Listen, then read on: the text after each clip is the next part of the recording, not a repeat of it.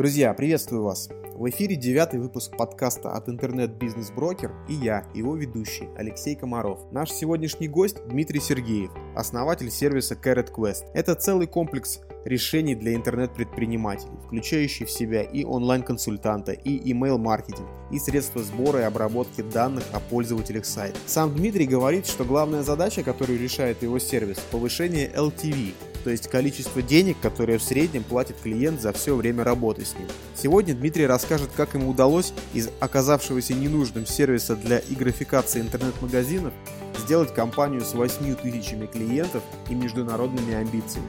Все названия и имена, упомянутые в записи, можно найти в текстовом описании в разделе «Подкасты» на сайте itbizbroker.ru.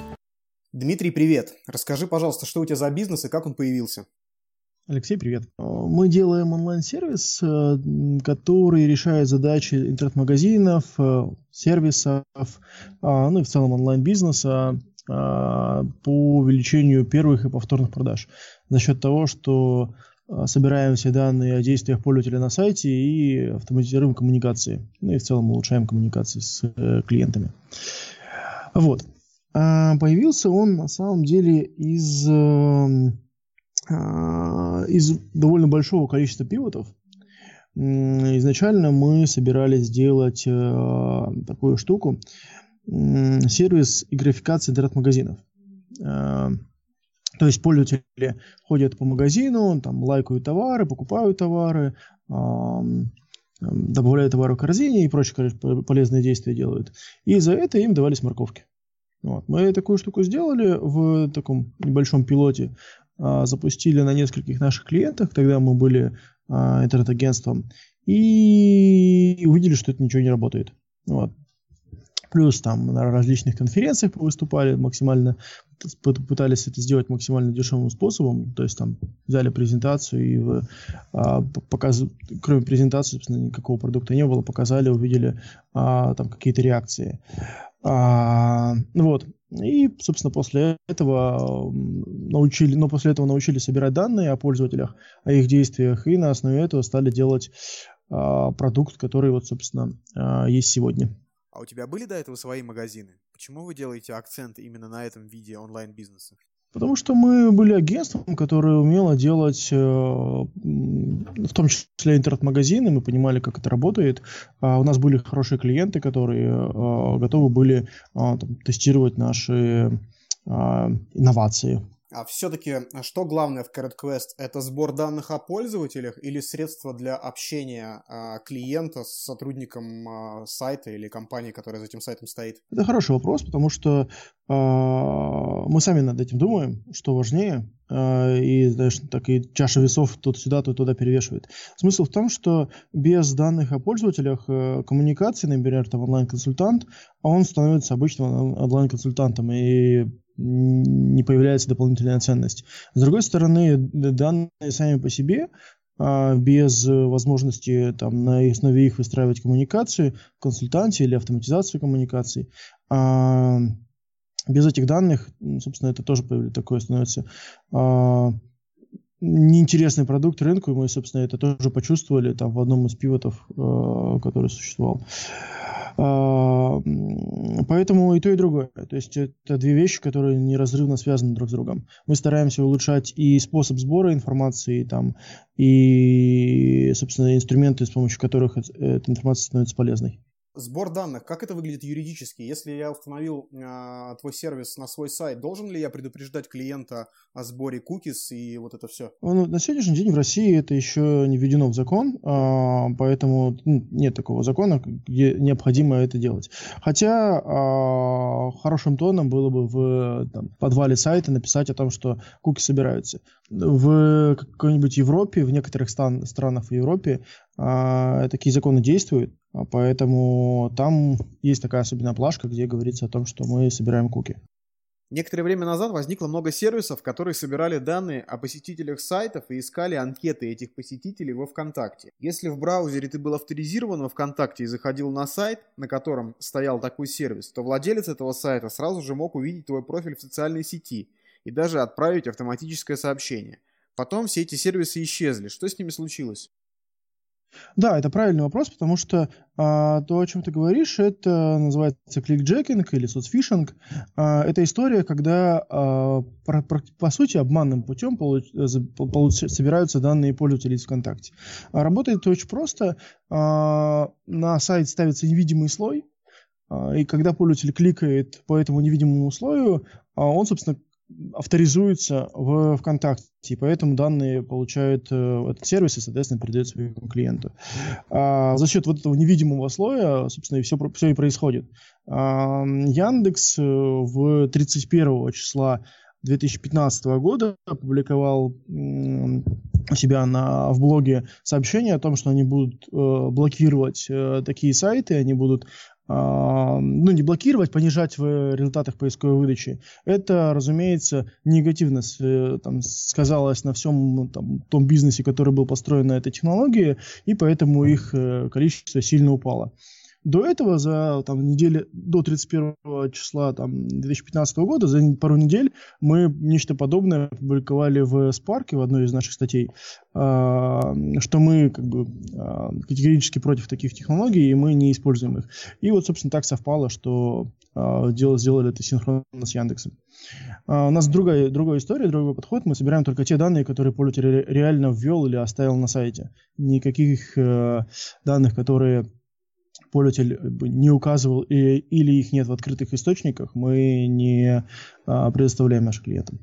Но тем не менее, я в личном кабинете твоего сервиса вижу профиль ВКонтакте человека, хотя у меня э, негде, э, ну, нет на моем сайте такого места, куда можно было бы этот профиль ввести. Да, все верно. Это, это происходит следующим образом. Когда ты указываешь e-mail э, на сайте, в социальных сетях, и не поставил галочку «Запретить доступ извне», то э, по этому e-mail тебе можно найти в социальной сети. Точно так же, как меня по моему e-mail можно найти в Фейсбуке.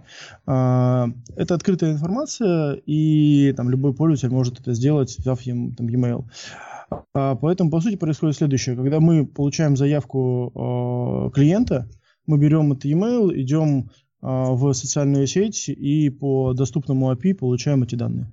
Если а, галочка стоит о том, что запрещать доступ или а, таких данных нет, мы, собственно, их не можем получить никаким другим образом. Окей, а насколько твой бизнес большой сейчас? Приведи какие-нибудь цифры, метрики. Ну, у нас 18 человек, причем в в 2016 году у нас было пятеро. Мы сейчас э, ориентируемся на выход на зарубежный рынок. Там, в мае встречаюсь с одним из э, коллег в, из, из Америки. Вот. По количеству там, зарегистрированных пользователей перевалило за, за 8 тысяч. Вот. Пожалуй, вот такие метрики. 8 тысяч – это платящие пользователи? Зарегистрировано. А есть ли у проекта внешние инвесторы? Нет, нету. А, причем тут такая а, странная судьба, потому что мы долгое время искали, догов... пытались договориться с а, некоторыми инвесторами. А, ну, в определенный момент нам нужны были инвестиции для того, чтобы ускорить рост, но процесс переговоров затянулся, поэтому а, в тот момент, когда мы к какому-то консенсусу пришли, нам уже не нужны были инвестиции. Ну, то есть мы сейчас, э, сейчас и ранее развиваемся полностью на свои деньги. Друзья, спасибо за то, что слушаете этот выпуск. Будет здорово, если вы оставите отзыв и подпишитесь на подкаст «Интернет-бизнес-брокер» в iTunes. Это поможет ему подняться выше в рейтинге и стать доступнее для других слушателей. А еще присылайте свои идеи и рекомендации, критику и пожелания. Мы будем рады любым сообщениям от вас.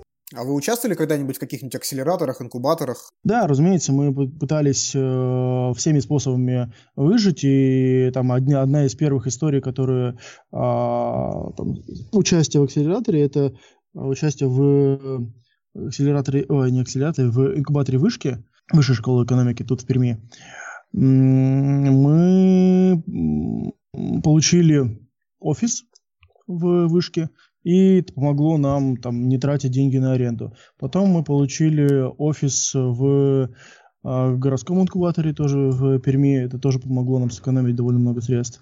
А кроме того, мы а, работали с Free, э, правильно ли слово работали, не знаю.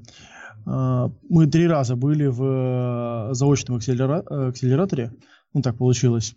Кроме потом я там учился на трекеры во фри. А, а, в общем, те, те вот данные, которые, те знания, которые нам дал фри, они нам чертовски помогли Но так получилось, что вот э, инвестиционная история у нас не срослась. Не из-за каких-то там э, негативных или позитивных э, вопросов, а просто исторически. То есть изначально там мы не подходили по какому-то профилю, после потом в определенный момент нам не, стали не нужны инвестиции. Интересно, я уже полтора года работаю трекером заочного акселератора и не знал, что ты его выпускник. Да, я был там, когда, по-моему, был четвертый или пятый э, набор, примерно вот в это время, в эти сроки. Ну, я очень давно э, дружу с Free, э, вот таким вот э, стараюсь, стараюсь помогу, помочь там, чем могу, где могу, там на какой-нибудь конференции, э, ну, точнее, э, на каком-нибудь мероприятии фри выступить, или наоборот, они мне помогают какими-то знаниями, или там есть нетворк, который а, чертовски полезен. А, вот, вот это все. Окей, okay, а ты, а, ты сказал про офис. А зачем такой компании, как у тебя, вообще офис? Um, я не очень верю в историю, когда а, сотрудники находятся, там, все распределены, удаленные и так далее. То есть мне ближе там, команда, как, с которой можно поговорить, можно почувствовать, э, увидеть динамику, наоборот, э, увидеть, что мы где-то проседаем. Вот, поэтому мы изначально там, ориентировались на то, что вот это будет сплоченная команда где-то вот в одном месте. А при этом у нас есть, на самом деле, удаленные сотрудники, которых я очень ценю. А, а у нас удается с ними работать. Но это скорее, ну, как мне кажется, такое исключение из правил. А в какой момент стало понятно, что твоя компания может стать большим бизнесом? Мы изначально, когда запускали проект, ориентировались на то, что это должен быть большой бизнес. Суть в чем? Мы в 2014 или 2000, нет, в 2012 году, ого, сколько времени прошло, в 2012 году сделали продукт, э, э, сервис для управления корпоративным телевидением. Это вот, если заходишь в Сбербанк, там висят телевизоры, а, которые транслируют э, там, новости, курсы валют, курсы акций и так далее. Вот мы сделали вот, э, такую штуку, в некоторых отделениях Сбербанка это висит. То есть у нас был отличный продукт, отличный клиент, с которым можно было а, там, идти по рынку, и все получалось. Но это в какой-то момент я понял, что этот продукт не масштабируется. То есть его нельзя сделать международным, например. Вот. Или очень сложно сделать международным, я не понимал, как это сделать, учитывая, что там очень много офлайна. А, поэтому мы а, переориентировались и начали делать другой продукт, который можно сделать международным.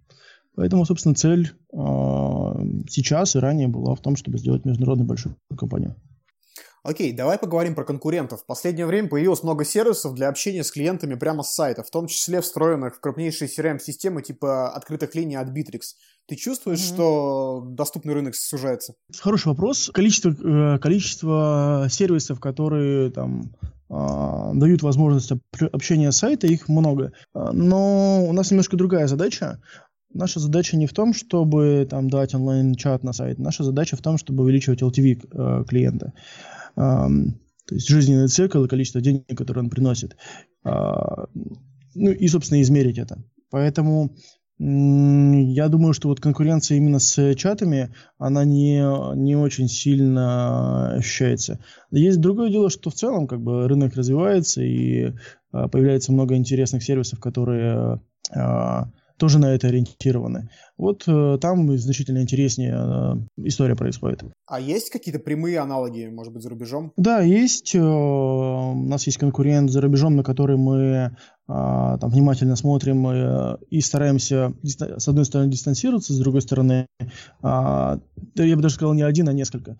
С одной стороны, дистанцироваться, с другой стороны, подсматриваем интересные решения. Это интерком, это Mixpanel, это Kissmetrics, э, такие вот гиганты в именно вот, вот, вот в этой индустрии. Понятно, но вот компании, которые ты перечислил ну, на слух, насколько я понимаю, они больше аналитикой занимаются, нет? Ну, Интерком — это коммуникации, Kissmetrics — аналитика, да, Mixpanel тоже аналитика. Да, все верно. А, у нас э, решение где-то находится между этими продуктами.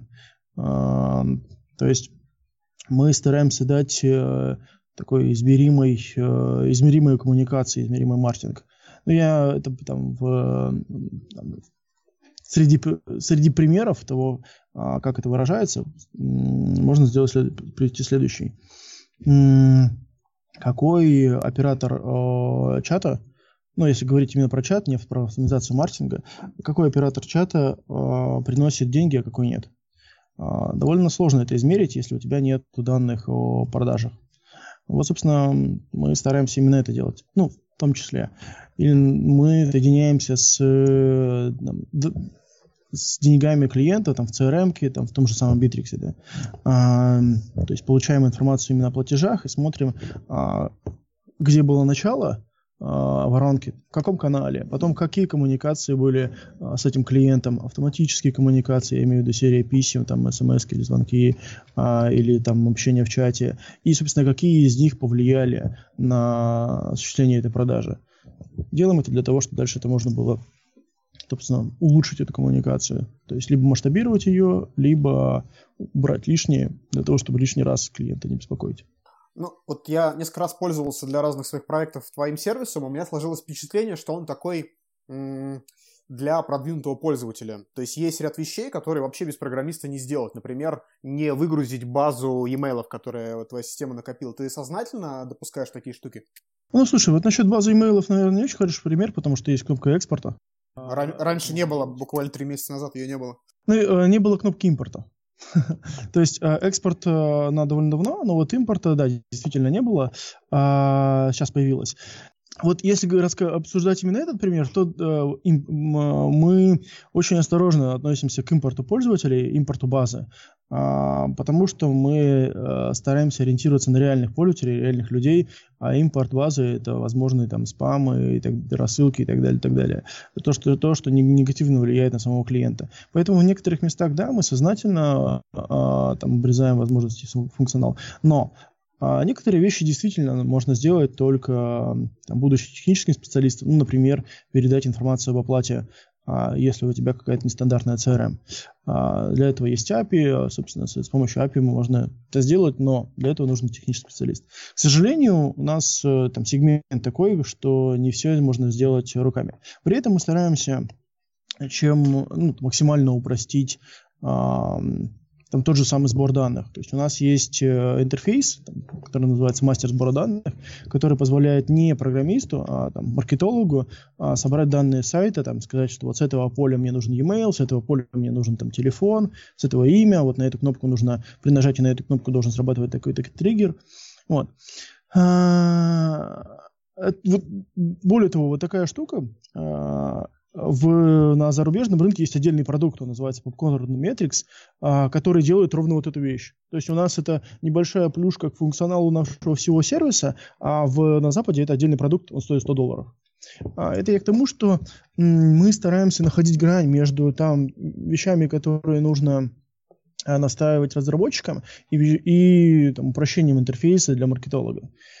Не всегда это получается идеально, разумеется, потому что это продукт, который развивается и так далее. Но цель именно такая. А в связи с тем, что продукт такой непростой, много ли ресурсов съедает поддержка?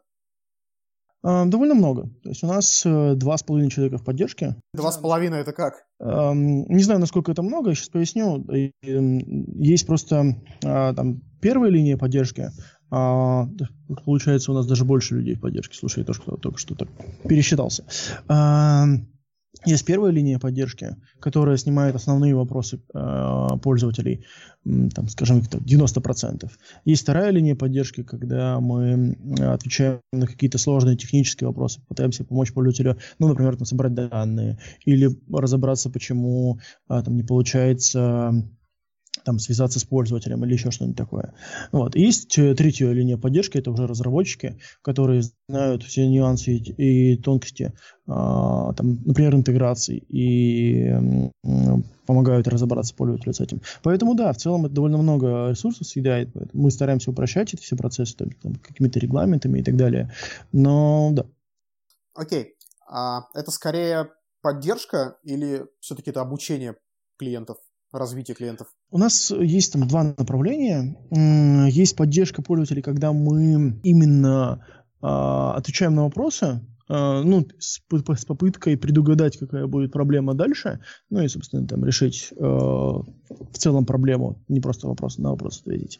Это первая часть. Это вот э, три уровня, про которые я только что рассказал. Есть вторая часть э, э, команды, э, которая занимается именно обучением пользователя, причем не только обучением в смысле там показать интерфейс, показать, где, где что лежит. Обучением с точки зрения это маркетинга, автоматизации маркетинга, какие возможности применения сценариев а, в бизнесе клиента. То есть, если, например, ты а, веб-сервис, а, как можно сделать анбординг пользователя или welcome серию писем. Если это магазин, то, собственно, как, там, как настроить брошенные корзины или что можно, кроме брошенных корзин, а, еще сделать. У нас там примерно 30 сценариев для интернет-магазинов. Или это недвижимость, и что там можно достучаться до, до, до, до CRM, и из CRM получить данные для того, чтобы уменьшить конверсию на последних шагах а, воронки.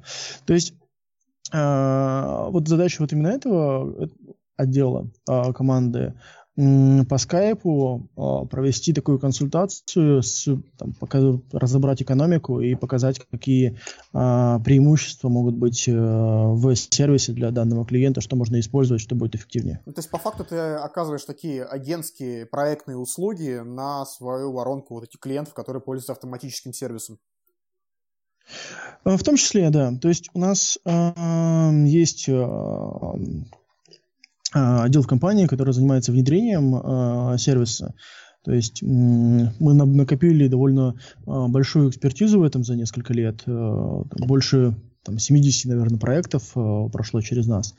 Поэтому мы там, знаем, что вот в этом сегменте стоит вот такие сценарии использовать, в этом сегменте такие сценарии использовать. И тут дальше у клиента есть два варианта. Либо он доверяет нам как экспертам и там, обращается к нам за этой услугой, либо мы ему рассказываем, даем готовые сценарии, то есть весь контент, который у нас есть, мы всем, всем контентом стараемся делиться. Даем готовые сценарии, пожалуйста, вот есть продукт, мы используем тот же самый продукт, э, пользуйтесь. А, при этом задача вот такого внедрения, которое мы делаем, это скорее задача исследования. То есть мы изучаем, какие сценарии лучше работают, какие хуже, а, исследуем сервис с точки зрения, а, какие, какие есть проблемы и в интерфейсе, и в и возможности какие дополнительные есть. Вот, поэтому да, мы помогаем и консультациями, и своими руками, при этом улучшая продукт. Такая вот модель. Окей. А как ты думаешь, куда, в принципе, движется рынок автоматизации маркетинга и подобных сервисов, как у тебя? Как э, это будет выглядеть лет через 5-10? 5-10 довольно далеко, учитывая, что через год что-то что все изменится. А, но в целом, если говорить, то а, могу, могу там, на основе того, что, куда мы движемся, мне кажется, что а, это такое, наверное, правильное направление, иначе бы мы туда не двигались. А, а, обеспечить а, автоматизацией а, некоторых процессов все этапы воронки начиная от э, трафика, от первого шага, заканчивая а, оплатой и повторной оплатой. Эм, с целью э, уменьшить количество там, пользователей, которые отпадают по естественным причинам, и уменьшить количество факапов там, менеджеров, например. А, вот, э, ну и, соответственно, все это сделать измеримым. По крайней мере, мы ставим перед собой такую цель там, на ближайшие год. Ты веришь в то, что роботы полностью заменят э, менеджеров по продажам? Нет, конечно. Это утопия. А за счет чего, как ты сам думаешь, тебе удалось построить успешный бизнес? Дай, пожалуйста, конкретные бизнес-механики, которые тебе кажутся максимально эффективными. Это и команда. Без хорошей команды в целом вряд ли что-то получится. Это и невероятное упорство, потому что мы довольно, ну, я по, по, там, на своем примере, на примере там, каких своих коллег знаю, что если не уметь вкалывать э, там, 12, 15, 18 часов в сутки для того, чтобы решить какую-то задачу, довольно сложно будет там, построить бизнес.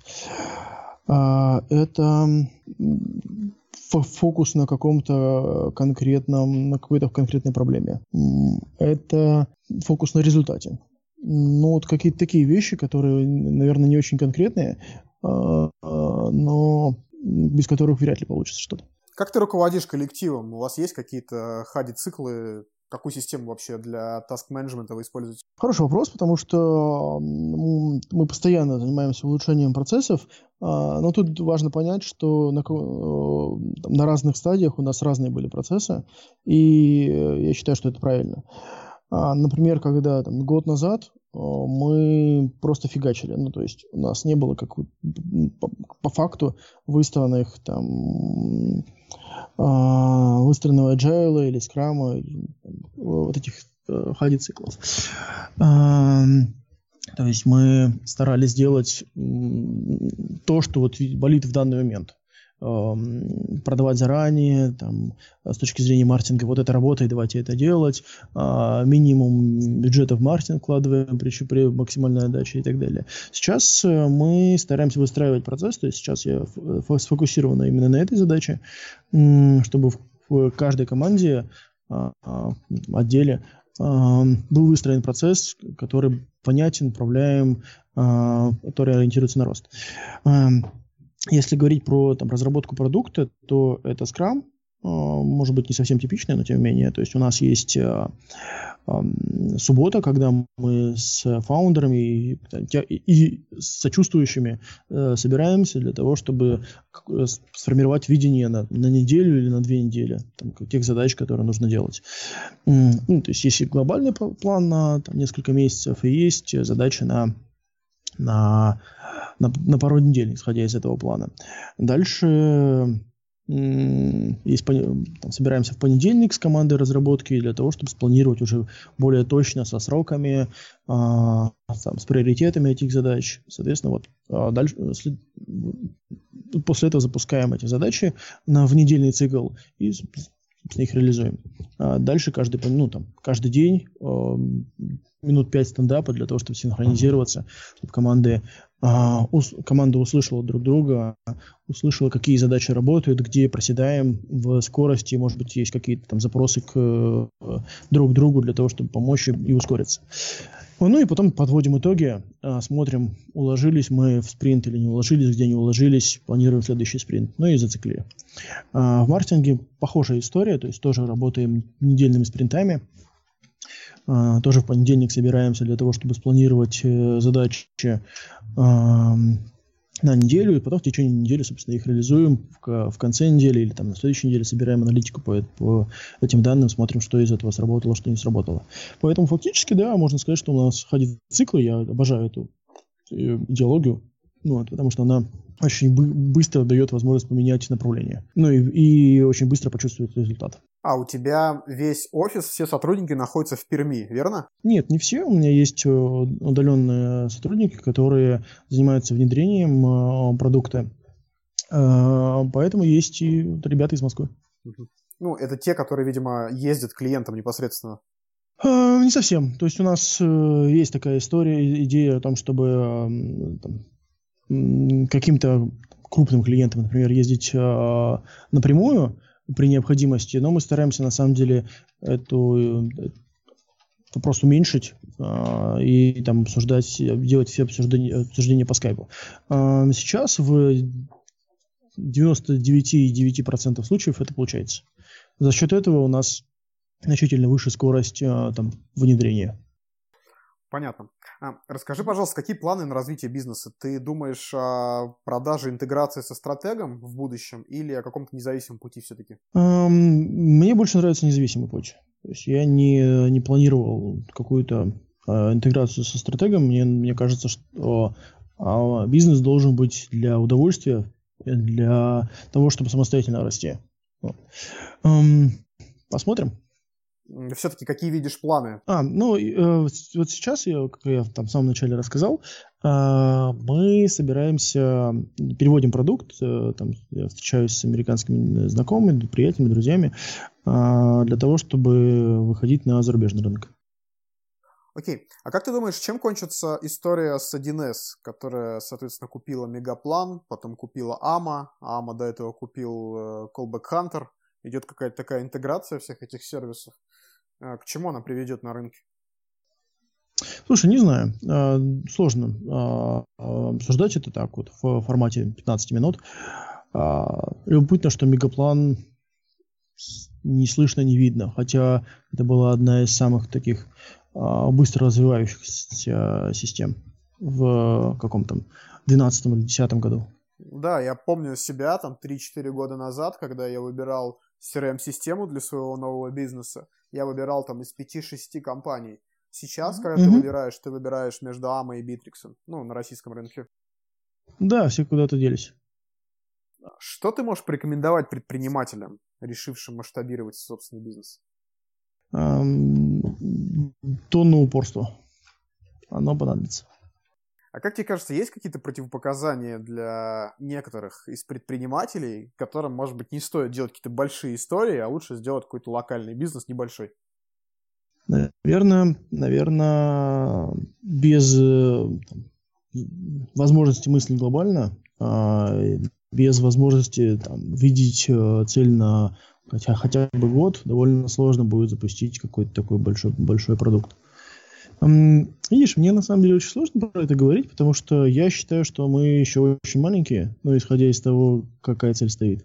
А, поэтому сказать, что м-м, мы запустили большой продукт, и поэтому нужно делать вот это, я не могу так. Это как если бы я там давал а, рекомендации какому-нибудь Геркулесу про то, как быть сильным. Надо самому сначала стать сильным. А я считаю, что нам еще есть куда расти, причем довольно далеко. А ты можешь порекомендовать нашим слушателям книгу или фильм, ну, вот, которые тебе лично помогли в личном развитии, которые помогли тебе стать эффективнее в том, что ты делаешь? Цель Голдруда. История вещей. Автора я не помню. Забыл. Так, что еще? Что еще? И Том Питерс. Вот прям все. Любая книга его. Спасибо большое, Дмитрий. Очень ты увлекательно рассказываешь про свой бизнес. А, спасибо, что нашел время. Да, без проблем. Друзья, спасибо, что дослушали до конца. Я надеюсь, что этот выпуск был интересным и полезным для вас. Жду обратной связи. Вы можете написать мне сообщение в Facebook или оставить отзыв на странице подкаста в iTunes.